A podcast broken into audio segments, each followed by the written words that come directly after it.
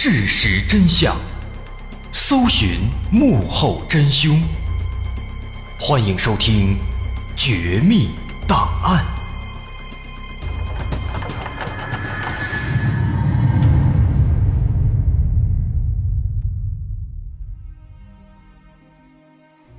还原事实，探索真相。欢迎来到今天的《绝密档案》，我是大碗。今天咱们要说的是一个低智商犯罪，啊，咱们常听到很多噱头说什么高智商犯罪，但是好像从来没有听到过低智商犯罪。这个低智商犯罪啊，确实很罕见，因为他毕竟智商低嘛，很容易就被抓住了，他也不敢犯罪。但是今天咱们这起案件的主角啊，他不光是智商低，他笨，他还敢犯罪，那最后当然是被警方给抓住了。那他怎么笨呢？笨在哪儿呢？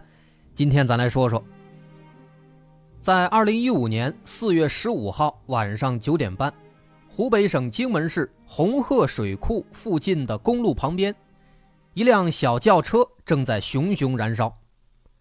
经过的路人报警之后，警方和消防队迅速赶到现场，并且扑灭了大火。但是这场火显然已经烧了很长时间，等冷却下来之后。警方发现大火已经把车全部烧毁了。此时，他们面前的只剩下了一具车架子。所幸在这车子里面没有发现人，没有人体的残骸。不过呀，在检查了车的内部的情况之后，警方在驾驶座的部位发现了两个黑色的球形物体。这个东西看起来很奇怪，它不算大。差不多也就是一个土豆的样子，但是呢，浑身漆黑，看起来就像是两块煤，可是又没有那么硬，稍微一掰就掰开了。掰开之后呢，发现球的内部是暗红色的。法医在观察之后认为，说这两个球啊，这很有可能是血液凝固之后形成的。那血为什么会凝固成球呢？说在温度非常高的情况下。短时间内，大量的血液挥发凝结，内部的水分蒸发掉了，就形成了这种血块凝结物。那么有这个球，其实这就表示，在这辆车被烧毁之前，在驾驶座的部位有大量的血迹。说白了，说明这个司机他流了很多很多血，不然的话，他是无法形成如此大的这样的凝结物的。但是问题在于啊，刚才警方也查了，在这个车子内部没有发现尸体。这说明什么呢？说明在大火燃烧之前，这个司机他就已经流了很多很多的血。不过呢，在这场大火危及生命以前，他已经及时下车离开了。所以说，这个司机他应该是逃出升天了。但他现在在哪儿呢？他还活着吗？他是谁呢？这起案子，这个汽车，它是自燃还是人为纵火呢？首先，咱们来研究这个司机的身份。其实，如果能够查清这辆车的主人，那么司机的身份基本上就能知道了。这司机很可能就是车的主人啊。这很简单啊，查一下车牌号，那就明白了。但是啊，警方围着汽车绕了一圈发现这辆车的车牌号已经不见了，很可能是在燃烧之前被人卸下来带走了，或是丢掉了。那么从这点来看的话，这车在这着了，而且车牌号被人卸下来了，这应该就是人为纵火。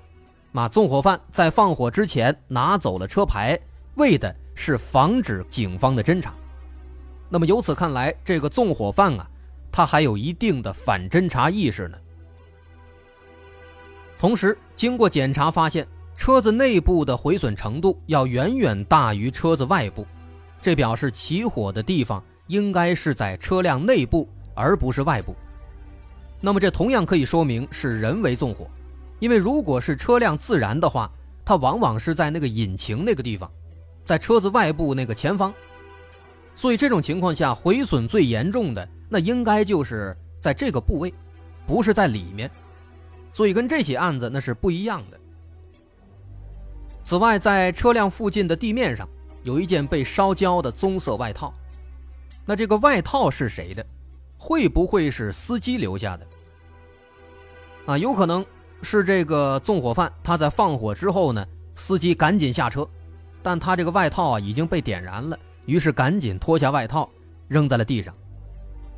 当然，这仅仅是目前的一种猜测，因为这件外套同样它也有可能是属于凶手的。也有可能谁都不是，是别人的。但是当下最重要的问题是，这个司机当时他流了很多血，然后下车逃出升天。那他下车之后他去了哪儿？目前没有相关线索，因此首要的任务还是要查清司机的身份。但是这辆车的车牌号已经没了，这该怎么查呢？不要慌，有办法。细心的警方对这辆车子里里外外仔仔细细的勘察一番之后啊，在发动机上发现了发动机的编号。这个车呢，每一台车都有一台独一无二的发动机，所以说找到发动机的编号，等于就确定了这辆车是谁的。而且这个车是从内部点燃的。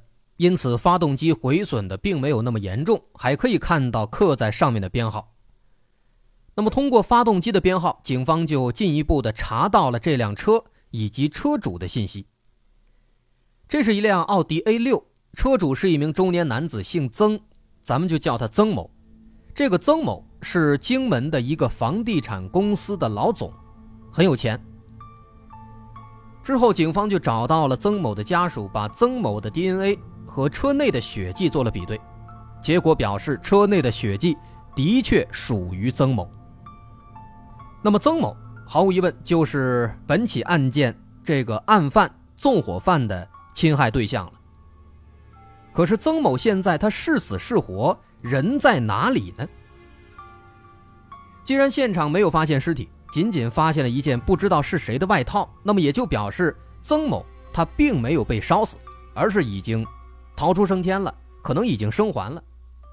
于是警方呢就联系到了曾某的家属，但是曾某的妻子姓刘，咱们叫他刘某，啊，这个刘某却说，曾某他已经失踪了两天了，在四月十三号就失踪了，而且刘某早就已经报警了。刘某表示，这两天啊，她每天都会给丈夫曾某打几十个电话。这电话呢可以打通，但是就是没有人接。那这个情况就非常奇怪啊！如果是遭到了抢劫或者谋杀等等类似的情况，那么一般情况下，歹徒会把这个电话卡给抠下来，那么打电话就会提示是关机状态。但现在这个电话可以打通，那是不是意味着电话还在曾某的身上，曾某还活着？但如果他还活着，他为什么不接电话呢？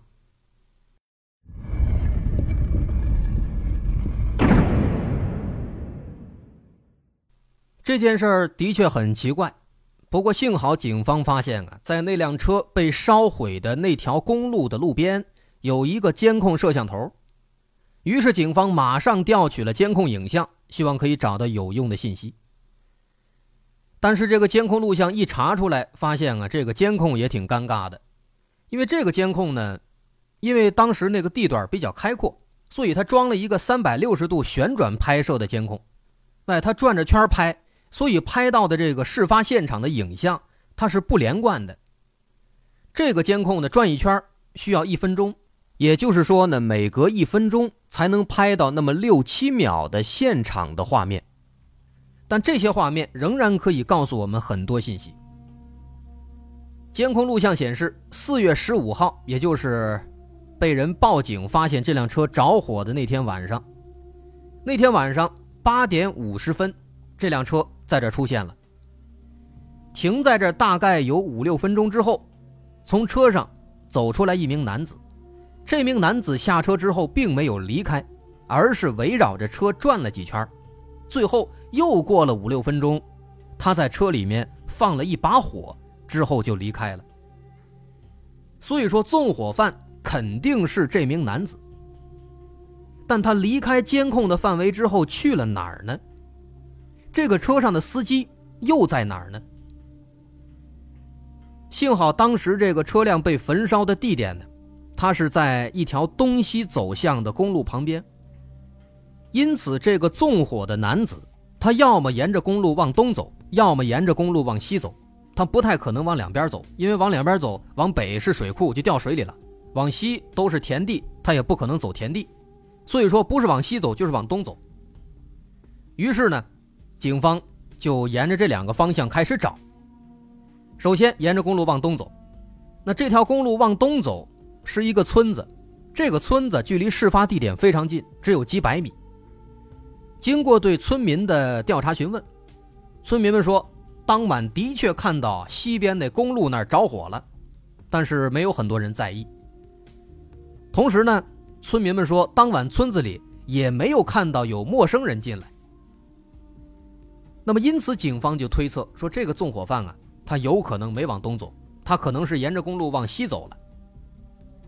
那这公路往西走，会到一个小镇，这个镇子。叫团林铺镇，是荆门市南郊的一个镇子。而在这个小镇的东头，也就是这条公路进入到小镇的这个位置啊，有一个监控摄像头。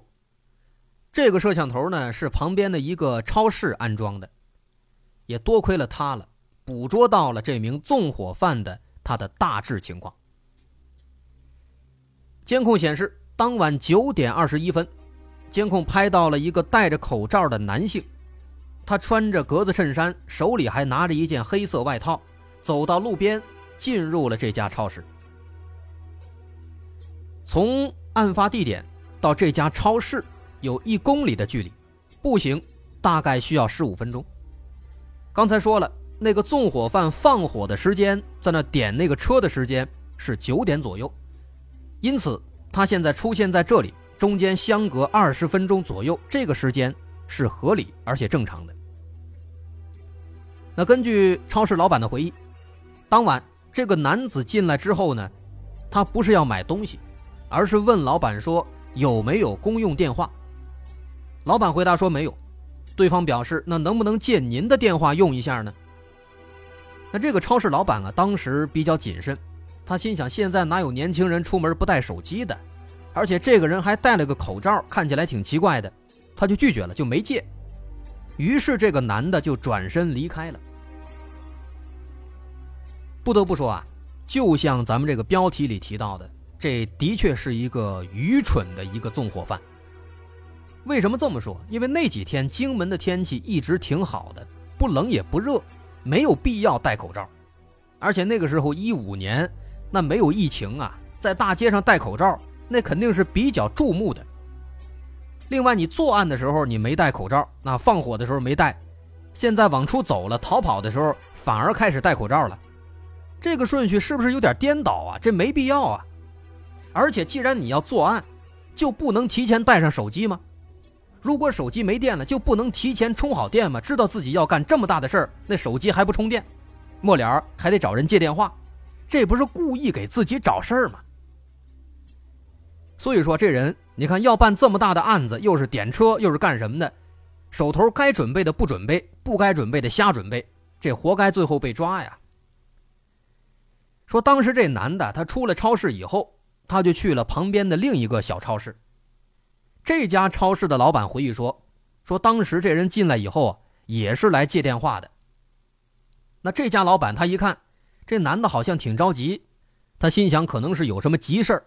就把手机借给他了，然后呢，这个男的就拿着手机出去打了几分钟的电话，打完电话，他把手机还回来，又过了大概十来分钟，有一辆黑色的丰田越野车来了，把这个男的就给接走了。那警方一看，必须要追踪这辆车的下落呀，于是马上就调取了附近公路上的监控，很快在监控里找到了这辆黑色的丰田车。但是通过监控发现，那个男子他并没有坐在副驾驶的位置，应该是坐到了后座，因此在监控里看不到他的样貌，看不到他的体型。那么从这点来看呢，说明这男的还是有点心眼儿啊，有一定的反侦查意识，但他这脑子确实不太好，用不到正地方。啊，不过没关系，虽然拍不到，但他之前的诸多的愚蠢的行为已经充分的把他给暴露了。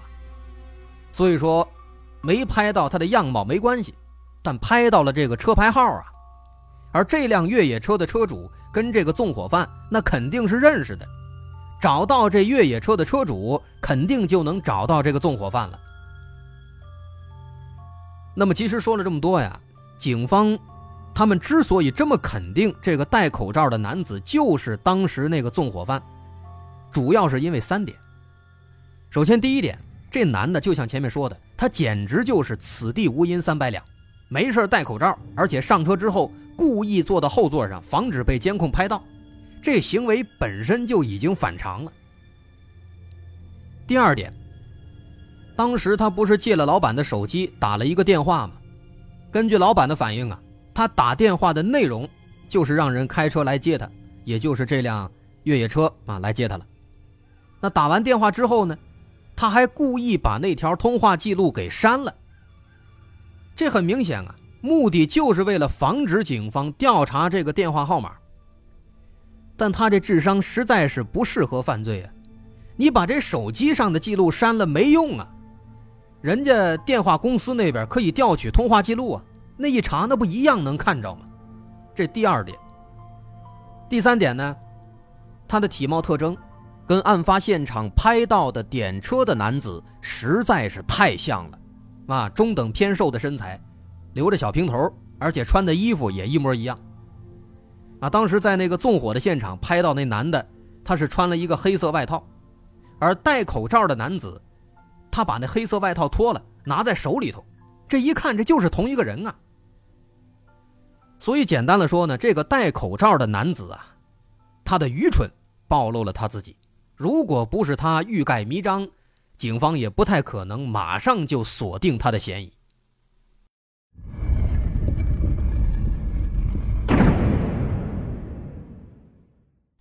那么至此，有两个人物，我们现在理清了。第一个是被烧毁的奥迪车的车主曾某，车里有大量的他的血迹，但没有他的尸体，而且他已经失踪两天了，目前生死未卜。第二个呢，就是戴口罩的男子，他就是纵火的案犯，但他是谁，姓甚名谁，目前还不了解。那通过调查这个越野车的车牌号，这辆车的车主查清了，这个越野车的车主姓宋，那为了方便称呼，咱们就叫他宋越野啊，他开了越野车嘛。那通过比对监控录像呢，发现当晚开越野车的。就是宋月野自己，就是他开车来接这个口罩男子，这俩人呢肯定是认识的。不过为了防止打草惊蛇，警方并没有直接对这个宋月野展开询问，啊，没有去找他。那与此同时，警方开始调查另一个方向，也就是曾某的失踪。曾某的妻子刘某说：“说曾某在四月十三号早晨八点多就离开家了。”说是跟朋友们去打牌了，但是直到当天晚上很晚了都还没回来，打电话没人接，于是刘某就报警了。但是呢，警方找到了曾某平时那些打牌的朋友，这些朋友却说曾某那天没有来打牌。那他到底是去了哪儿呢？于是警方再次去调取监控录像。好在啊，这曾某住在荆门市区啊，监控系统比较完善。警方从曾某居住的小区一直查监控，最终通过这个监控录像查到了曾某啊，当天他在开车出门之后，七拐八拐，最后呢没去打牌，而是去了一个宾馆。通过调查，曾某在宾馆里开了一间房。不过呀，这个服务员反映说，当时开完房之后。他没有立刻去房间里，而是转身又出了宾馆。那出了宾馆之后，他又去了哪儿？因为宾馆门外这监控视频没有拍到，所以警方也不大清楚。不过呢，服务员表示，在大概二十多分钟之后，上午九点四十左右，这曾某又回来了。但这次他的后面还跟着一名女子，两个人一起上了电梯，进到了房间里。那其实到这儿啊，这段剧情差不多就明白了。这个曾某呢，他是借着打牌的名义出来跟自己的情人开房约会来了。但是这个曾某啊，可能确实五十多了，他这速度啊啊还挺快。俩人上去之后，也就过了五十分钟，就下来了，又出来了。这俩人呢还挺谨慎，出来以后分头行动。曾某去退房，那个女的去了马路对面。那通过和曾某的妻子刘某进行沟通，警方得知刘某对曾某婚外情这个事儿啊，其实是知道的，但是一直敢怒不敢言。而通过刘某，警方得知这个婚外情的女子姓张，那因为她是小三儿嘛，咱们就叫她张小三儿。那于是警方又去找到了这个张小三儿，张小三儿承认说自己啊和曾某确实啊是婚外情的关系，而且呢张小三自己也是有夫之妇，甚至他还有一个七岁的孩子，而他跟曾某之间的这段婚外恋情已经持续了十多年之久了。但是，张小三对曾某当天开房之后的去向，他也不知情。张小三表示，当天上午，啊，曾某去开了房之后又离开了宾馆。其实那段时间他是去修车了，他那车坏了。当时他把车开到了修车店里，顺便把自己接到了宾馆里。之后俩人在宾馆里面翻云覆雨，结束之后，原本打算中午一起吃饭。所以当时下楼以后呢，曾某去退房，让这个张小三先去马路对面等自己，然后曾某自己去修理店把那车开出来。但当时张小三在马路对面等了半天，曾某一直没过来。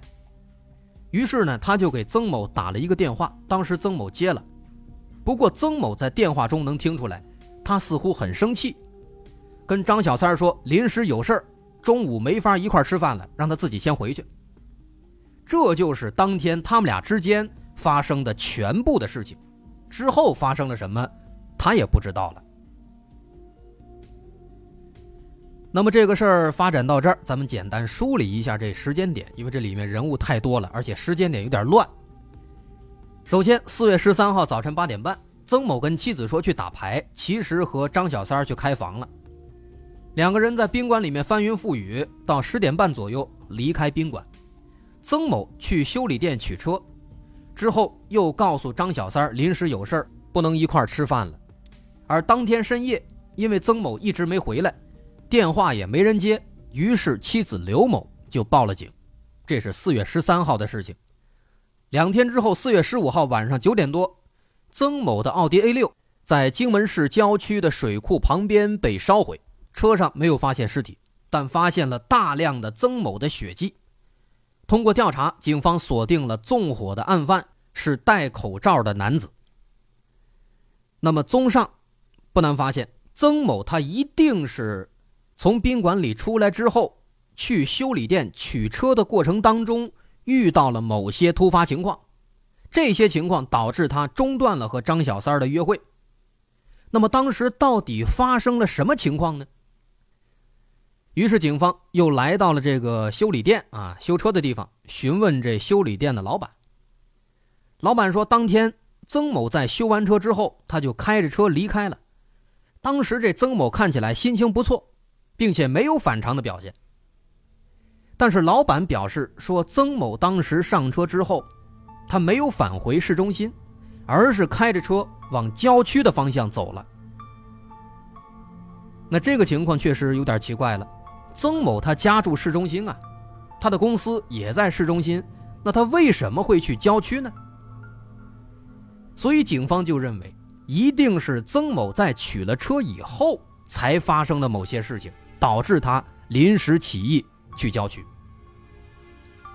但是这个修车店的老板当时很忙，他没有注意到曾某在上车之后到底发生了什么。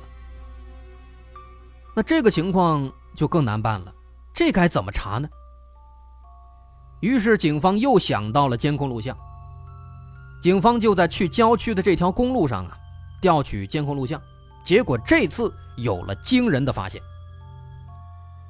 警方发现曾某取了车离开的时候，当时开车的并不是曾某自己，而是另一个陌生男子。这个陌生男子开车，而曾某是坐在副驾驶的位置。那么这个陌生男子是谁呢？警方去询问修车店的老板，老板表示，当时取车的时候只有曾某自己，没有看到其他人。那这个情况就更奇怪了，这陌生男子他是什么时候上的车呢？而更加麻烦的是啊，因为当时是中午，阳光比较强烈，这陌生男子他打开了车里的遮光板，所以在监控当中无法看到他的样貌。正好给挡住了。那这个情况搞得警方是百爪挠心啊，心里边是痒痒的不行。这明明看到线索了，明明有一个男的在车上，但就是无从下手，让人非常难受。但这还不算完。就在这个时候，有一名中年男子突然来到派出所报案。这男子说自己在昨天晚上，就是四月十五号的晚上。就是烧车那晚上，遭到了抢劫了。而这起案子啊，他被抢劫的这起案子和曾某的案子，却有着诸多的相似之处。在这儿，咱们可以提前剧透一下，这个来报案的男子其实就是纵火的那个戴口罩的男子。那么他为什么要来报案呢？这不是自己往枪口上撞吗？这不是贼喊捉贼吗？而且他说自己遭到了抢劫。那么抢劫他的又是谁呢？这起案子的调查过程啊，可以说是一波未平，一波又起。而这几番下来呢，出现了几个新的人物，搞得警方也是晕头转向。这几个人物之间到底怎么回事呢？这个曾某的失踪到底是因为什么？那个陌生男子又是谁呢？我是大碗，大伙稍安勿躁，稍后下节咱们接着说。如果您喜欢，欢迎关注我的微信公众号，在微信搜索“大碗说故事”，点击关注即可。稍后咱们下节再见。